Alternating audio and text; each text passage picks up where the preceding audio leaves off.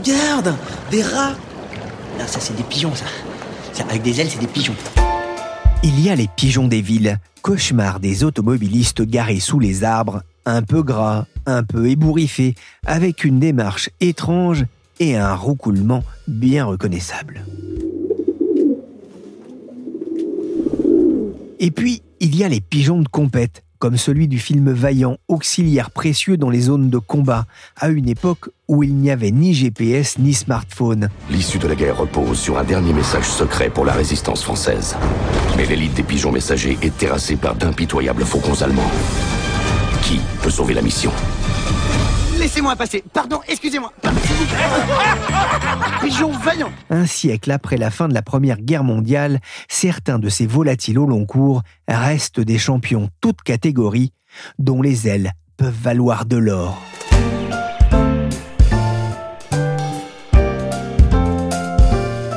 Je suis Pierrick Fay, vous écoutez La Story, le podcast des échos. Chaque jour, la rédaction du journal se mobilise pour analyser et décrypter l'actualité. Aujourd'hui, on va s'intéresser à ces animaux qui font la fierté de leurs propriétaires, les pigeons.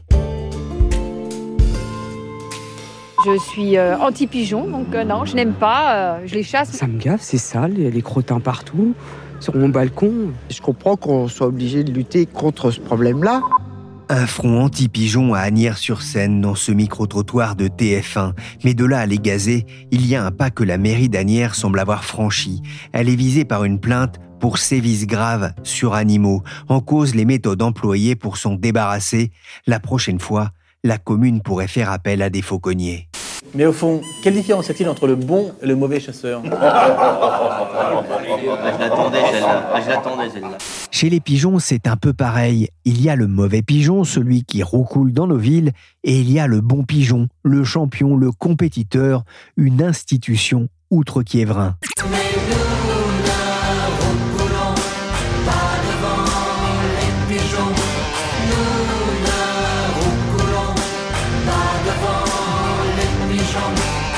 Quand on est belge, on ne plaisante pas en théorie avec les pigeons, sauf quand on appartient au groupe Stella. Les pigeons voyageurs y sont adulés par leurs propriétaires et il n'a pas fallu longtemps aux correspondants des échos à Bruxelles pour se prendre de passion pour cet oiseau de l'ordre des colombiformes. Bonjour Karl de Meyer. Bonjour Pierre. Vous êtes correspondant des échos à Bruxelles. Comment est-ce que vous vous êtes d'abord intéressé aux pigeons? Ah, vraiment par la presse belge. Euh, il y a deux ans, en 2020, j'avais été vraiment euh, interloqué par cet euh, article que j'avais lu sur un pigeon voyageur qui s'appelait New Kim et qui avait été vendu aux enchères pour 1,6 million d'euros. Alors dès ce moment-là, je me suis dit mais ça vaut absolument un papier. Et euh, malheureusement à l'époque, on était en pleine crise Covid et donc les déplacements étaient compliqués. J'ai donc reporté tout cela et euh, j'ai pu enfin me plonger euh, dans le sujet cette année, cet été 2022. Alors c'était il y a quelques mois effectivement, lors d'un temps fort de la saison des pigeons, en fin de saison des amours. Karl, en ville, les Parisiens sont nombreux à détester cet animal roucoulant, à la fiente parfois destructrice. C'est pas le cas en Belgique Ah alors d'abord, je vous arrête tout de suite. On ne peut pas euh, comparer les, pigeons voyageurs belges qui sont euh, un peu des bolides déserts avec les pigeons qu'on trouve dans les grandes villes entre les bancs et les parkings. Non, pour être plus sérieux, euh, en Belgique, il y a une vraie tradition colombophile. C'est un peu même le pays, avec les, les Pays-Bas et le nord de la France, où ce loisir, puisqu'à l'origine c'était un loisir est né, avec la révolution industrielle à la fin du XVIIIe siècle. Euh, alors aujourd'hui, il y a moins de passionnés que euh, au 19e ou, ou, au 20e siècle, mais il en reste toujours beaucoup. Et c'est un, une filière qu'on voit souvent dans la, dans la presse belge, dans les quotidiens, dans les magazines. Et d'où vient cet intérêt euh, en Belgique pour les pigeons voyageurs? Alors, c'est né avec la révolution euh, industrielle. C'est un loisir qui est apparu à la fin du 18e siècle et qui permettait aux ouvriers de cette nouvelle industrie naissante, puisque comme vous le savez, en Belgique, il y avait euh, euh, beaucoup de charbon, donc une industrie sidérurgique est apparue très vite. Et la Belgique est le pays par lequel est arrivée la révolution industrielle sur le continent, euh, avec un développement très rapide des chemins de fer, par exemple. Et pour ces ouvriers qui ne gagnaient pas beaucoup d'argent, évidemment, le pigeon, le pigeonnier était un, loisir d'abord sympathique et qui ne coûtait pas très cher, puisque bon, des pigeons, ça coûte pas très très cher à nourrir. Sur le ton de l'humour, on dit parfois que le pigeon, c'était le cheval de course des pauvres. Le cheval de course des pauvres, c'est drôle. Et puis, il y a eu aussi le, le rôle joué par ces pigeons pendant la, Première Guerre mondiale aussi, qui, qui leur a conféré un statut un peu particulier Alors, complètement, euh, pas seulement en Belgique, mais euh, aussi en Belgique. Donc, ces pigeons avaient de, de gros avantages de vitesse, de discrétion aussi. Donc, sachez qu'un pigeon peut voyager à 100 km heure. Et euh, on a des traces écrites. Dans l'Antiquité déjà, les forces armées euh, perses ou, euh, ou, grecques pouvaient utiliser des pigeons voyageurs. Et pendant déjà la guerre de 1870 entre la France et la Prusse, puis pendant la Première Guerre mondiale, les pigeons ont vraiment joué un grand, grand rôle. On leur attachait donc des petits messages miniaturisés aux pattes et euh, ils ont rendu de si grands services que à Bruxelles, dans le, centre, tout près du marché Sainte-Catherine, il y a un monument euh, qui rend hommage aux pigeons soldats avec une, euh, une grande statue et un pigeon dans les mains. Vous n'aurez qu'une fraction de seconde pour distinguer l'ami de l'ennemi. Ami ou ennemi? Ennemi, de crétin, c'est un pigeon L'histoire revisitée du pigeon vaillant, matricule 787-15, dernier oiseau à disposition du commandant Rénal, encerclé dans le fort de Vaux en pleine bataille de Verdun en 1916. Il reçut une citation à titre posthume. Il était arrivé mourant au Colombier, fortement intoxiqué. Sa dépouille naturalisée est exposée fièrement au musée colombophile du Mont Valérien, près de Paris.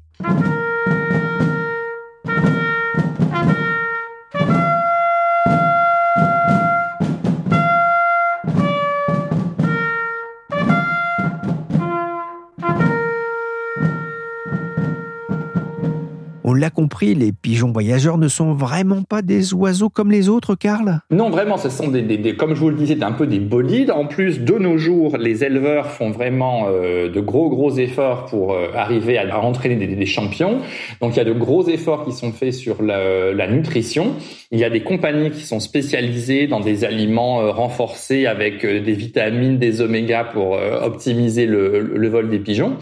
Et les vétérinaires ont aussi un, rôle à jouer, bien entendu, puisque il faut les, les soigner quand ils ont des, maladies, éviter que les maladies se développent à l'intérieur des, des pigeonniers. Ce qui crée d'ailleurs un sentiment d'angoisse chez certains euh, éleveurs qui ont peur des oiseaux de passage. Vous voyez, un oiseau euh, migrateur, par exemple, porteur d'une maladie qui s'arrête dans un pigeonnier, c'est une catastrophe. Autre discipline qui compte beaucoup moins d'adeptes, mais tout aussi passionnés, euh, la colombophilie. Pendant longtemps, ces oiseaux ont été utilisés comme le moyen le plus fiable de communication, avec cette aptitude incroyable de toujours revenir là où ils sont nés. Ce n'est pas seulement un loisir, hein, c'est aussi une compétition. On va voir ça. Euh, euh, Karl, hein, vous, parliez de la peur hein, qui accompagne parfois les propriétaires de pigeons. Et on va parler justement d'un drame qui s'est produit il y a peu de temps dans le monde de la colombophilie. Ça s'est passé le 29 juillet dernier. Oui, alors ça a vraiment été un, drame et puis euh, avec un grand écho euh, en Belgique puisque beaucoup d'éleveurs euh, belges étaient concernés. C'était une course au départ de Narbonne, puisque la plupart des courses démarrent soit en Espagne, soit en France, et le, point d'arrivée est la Belgique ou les Pays-Bas. Euh, donc ce sont de grandes courses de plusieurs centaines de kilomètres. Et en juillet dernier à Narbonne, les organisateurs ont commis une grave erreur d'appréciation. La météo était très très défavorable euh, au nord du point de départ avec de très très gros orages et le départ a été lancé malgré tout. Beaucoup de pigeons ont été totalement euh, déboussolés au sens propre puisqu'on pense qu'ils se repèrent avec une sorte de boussole magnétique qu'ils ont dans le dans la tête, dans le dans le bec notamment. Et du coup, ça a été un peu une hécatombe, cette course. On pense qu'à peu près un millier de pigeons euh, belges ne sont jamais euh, rentrés en Belgique. Donc, ils ont été soit totalement perdus, soit plus vraisemblablement, ils ont péri ou ils ont été euh, victimes de prédateurs sur la route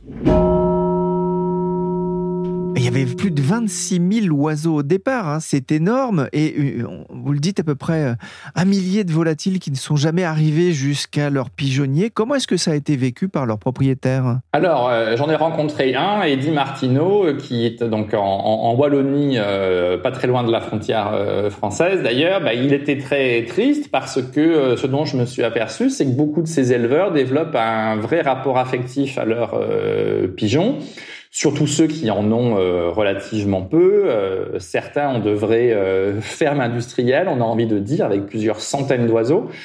lui, ce n'est pas son cas.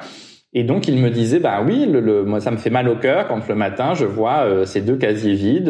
voilà, je pense à eux et maintenant je sais qu'ils ne reviendront jamais. Bon, voilà. Donc ça, c'est l'aspect affectif. Pour d'autres éleveurs beaucoup plus euh, professionnels, c'est aussi potentiellement une grave perte financière, puisque, comme je vous le disais au début, certains de ces oiseaux peuvent valoir plusieurs milliers, plusieurs dizaines de milliers d'euros euh, dans des ventes aux enchères. Pourquoi est-ce qu'ils ont autant de valeur? Alors là, c'est beaucoup les passionnés chinois, taïwanais du golf qui ont joué un grand rôle dans les, on va dire, 20 à 30 dernières années avec le développement de la mondialisation et l'enrichissement spectaculaire donc de certains industriels, notamment chinois, taïwanais. Donc les courses de pigeons sont aussi extrêmement populaires dans ces régions. Et les collectionneurs, les, enfin en tout cas les gens qui engagent les pigeons euh, dans ces régions savent que les meilleurs du monde sont élevés euh, en Belgique. Le, le, Made in Belgium pour les pigeons, c'est un peu comme le Made in Germany pour les voitures. C'est là qu'on trouve les meilleurs il y a une espèce de réputation, mais fondée. Il y a une espèce d'excellence, de savoir-faire en Belgique, et du coup, euh, voilà, les milliardaires d'Asie sont prêts à débourser des sommes qui nous semblent à nous invraisemblables pour acquérir les meilleurs, donc ceux qui ont fait leurs preuves dans des grandes courses, ceux qui sont arrivés premiers, et euh, ils les achètent comme reproducteurs ou reproductrices sachant que euh, dans le monde des pigeons, donc les mâles ou les femelles peuvent euh, aller à peu près aux mêmes vitesses. Ils ont des qualités euh, différentes. on dit que les mâles sont plus agressifs et du coup, il est plus facile de convoyer, de transporter les femelles qui arrivent sur le départ de la course plus reposées que les mâles qui, pendant le, le trajet, ont pu voilà s'agiter euh, les uns contre les autres. Ah, vous êtes allé voir des éleveurs de champions dans la région d'Anvers, parmi eux le propriétaire de New Queen L et de Queen of Heaven, deux bêtes de compétition. Il s'appelle Gel Rosier. Qui est-il? Alors c'est vraiment une des stars de la région. Euh, il est installé dans une espèce de cluster euh, autour de la petite ville de Berlard. Là d'ailleurs où euh, habitait aussi l'éleveur qui avait vendu en 2020 cette New Kim pour 1,6 million euh, d'euros. Donc lui c'est un passionné qui a hérité euh, la colombophilie de sa famille. Il s'y consacre à plein temps. C'est un papa de trois enfants. Il a aussi un quatrième enfant. Enfin, sa femme a eu un enfant euh, d'un précédent euh, mariage. Donc, il a quatre bambins à la maison dont il s'occupe pendant que sa femme va travailler. Et euh, les pigeons, il dit que ça commence l'été à 4h30 du matin. Ça se finit tard le soir. L'hiver, il commence un peu plus tard quand même, vers 6 heures du matin.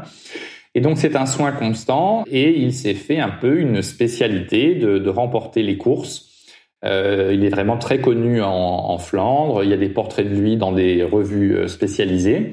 Et effectivement, il a développé une relation euh, privilégiée avec Pipa, la, plateforme de mise aux enchères, et avec un partenaire chinois qui donc s'est offert en quelque sorte avec Gel Rosier une fenêtre sur la filière belge. Et euh, donc ensemble, ils travaillent et ça facilite les contacts vers, le, vers la Chine. Et le jour où j'ai rendu visite à Gilles Rosier, d'ailleurs, il a reçu un, un message sur son téléphone annonçant une vente en Chine. Il était très content. Vous le disiez, hein, il a quatre enfants, donc c'est un peu un père au foyer, mais on l'a compris, hein, élever des pigeons voyageurs, c'est autant de travail que d'élever un, cheval de course Alors, je peux pas vous le dire, je, je connais pas très bien le milieu des chevaux de course, mais ce qui est intéressant, c'est que la Belgique a aussi une euh, réputation dans ce domaine. Donc on peut peut-être faire le, le, parallèle et en tout cas c'est beaucoup beaucoup de travail, de soins et ce que j'ai pu noter chez plusieurs éleveurs aussi c'est une tension parce que ces oiseaux sont tout de même assez fragiles et de plus en plus menacés par euh, divers périls. Alors, comme je vous le disais tout à l'heure, il y a d'abord les maladies que peuvent apporter des oiseaux de passage ou des oiseaux euh, migrateurs, évidemment. Il y a aussi les prédateurs. Et euh, les rapaces ont été, euh, dans les dernières années, de plus en plus protégés, ce dont on se réjouit. Mais du coup, ça fait de plus en plus de prédateurs dans le ciel pour ces pigeons. Et donc, voilà, plusieurs éleveurs m'ont dit qu'ils en ont vu partir sous leurs yeux. Ça fait mal au cœur, évidemment. À cela, ils m'ont ajouté les nouveaux euh, réseaux 5G. Apparemment, ça perturbe beaucoup euh, les pigeons euh, dans leur espèce de boussole magnétique qui les guide. Voilà, le, monde moderne n'est pas très propice aux pigeons. Ah bah, je vous rassure, ma, ma soeur a le même problème avec les buses, mais c'est pour ses poules. Hein, et c'est vrai qu'il y a une prolifération aujourd'hui de ces animaux de proie qui sont protégés, mais c'est pas simple effectivement aujourd'hui pour les éleveurs de tout poil, ou en tout cas de toute plume, on va dire. On a parlé tout à l'heure de cette compétition malheureuse à Narbonne. Je voudrais qu'on revienne justement sur ces concours. Comment est-ce que ça se passe? Comment est-ce que ça fonctionne? Alors c'est euh, une tradition très euh, ancienne. Les pigeons ont à la patte une bague électronique. On les achemine, on les convoie jusqu'au point de départ avec une équipe de convoyeurs euh, agréés, c'est le terme euh, officiel puisqu'il faut connaître les pigeons, il faut savoir de quoi ils ont euh, besoin, il faut les nourrir, il faut les désaltérer aussi pendant le trajet, il faut faire attention aussi à ce que personne ne puisse les doper, puisque ça a été un sujet au cours des dernières années, euh, comme dans le cyclisme, il y a eu des pigeons dopés. Et donc on les achemine jusqu'au point de départ, on les lâche si les conditions météo sont favorables, et à partir de là, donc ils volent. Si les conditions sont favorables, donc avec le bon vent euh, et les, une bonne météo, sans orage, sans pluie, sans nuages, ils peuvent aller jusqu'à 100 km/h, voire plus. Et comment est-ce qu'on définit le gagnant? Alors le gagnant, c'est pas forcément celui qui arrive en premier, car donc chaque pigeon rejoint son pigeonnier et certains sont évidemment plus loin du point de départ que d'autres. Donc au moment où il arrive, un lecteur lit la bague électronique du pigeon. L'information est envoyée à un système centralisé et là un ordinateur calcule non pas l'heure d'arrivée des pigeons, mais leur vitesse moyenne depuis le point de départ. Et donc, le champion, c'est celui qui est allé le plus vite, donc potentiellement celui qui est arrivé en dixième euh, position dans son pigeonnier, mais il a été le plus rapide.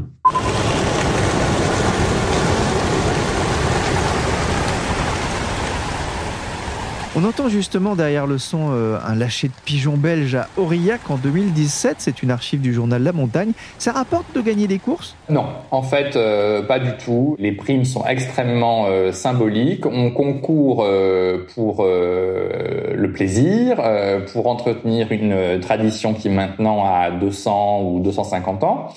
Et pour les éleveurs euh, professionnels, comme je vous le disais, l'important, c'est d'avoir le titre, et c'est les titres qui permettent d'identifier un pigeon comme champion et donc de le revendre comme reproducteur plus tard très cher. Et vous parlez de dopage, ça, ça paraît quand même assez incroyable.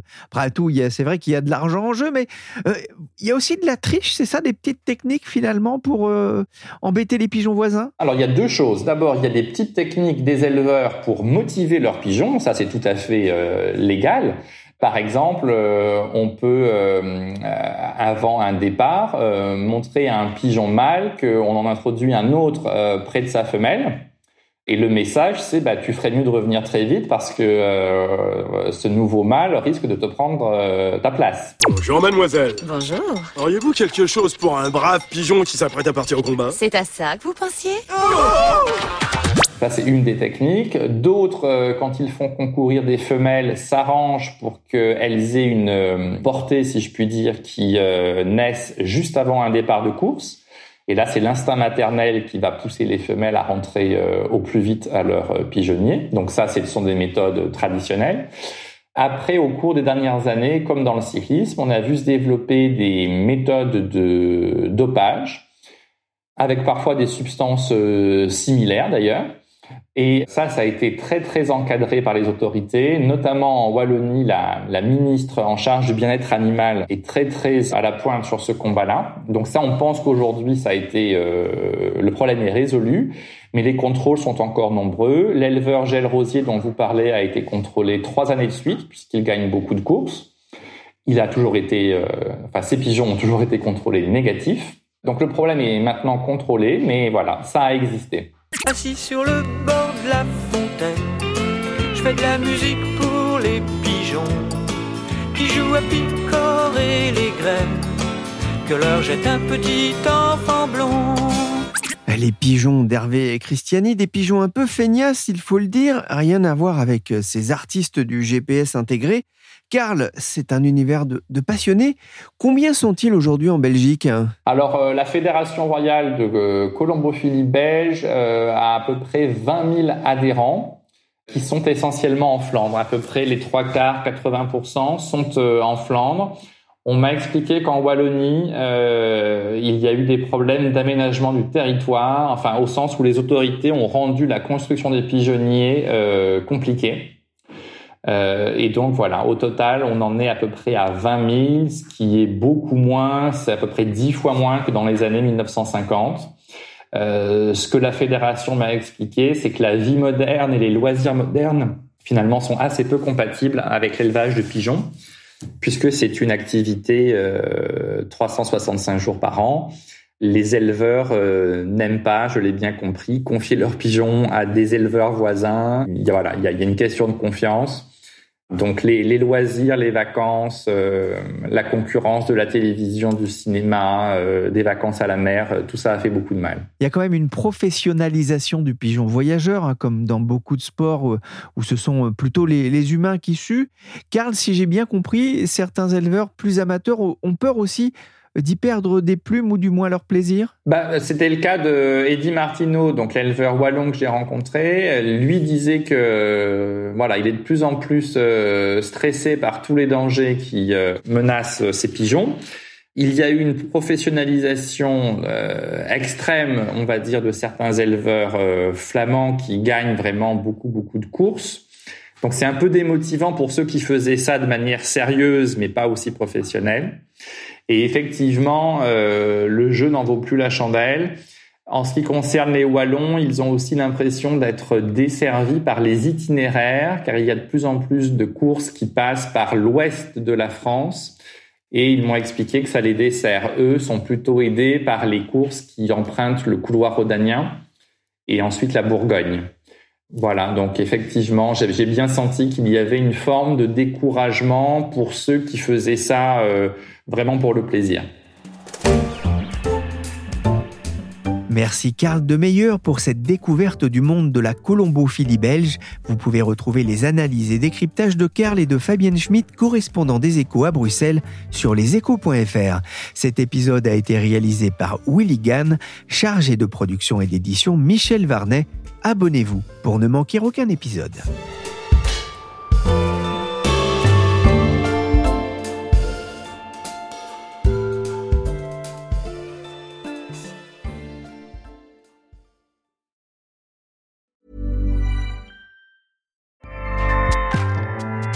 ACAST powers the world's best podcasts. Here's a show that we recommend. This is Roundabout Season 2, and we're back to share more stories from the road and the memories made along the way. We're talking rest stops, if we're stopping to get gas. You will be timed. you will be for sure. Misguided plans. I grew up in the city, so I have like you know, a healthy fear of real extreme darkness. this was like wilderness. A lot of laughs. Y'all weird, but you, yeah, you, you were different. Like you were real different, bro. I can't really put my finger on it. And so much more. Just goes to show that unexpected yeah. things sometimes are the best when it comes to a road trip. Roundabout Season 2, presented by Nissan, is live now with new episodes rolling out every Thursday. Listen and subscribe wherever you get your podcasts.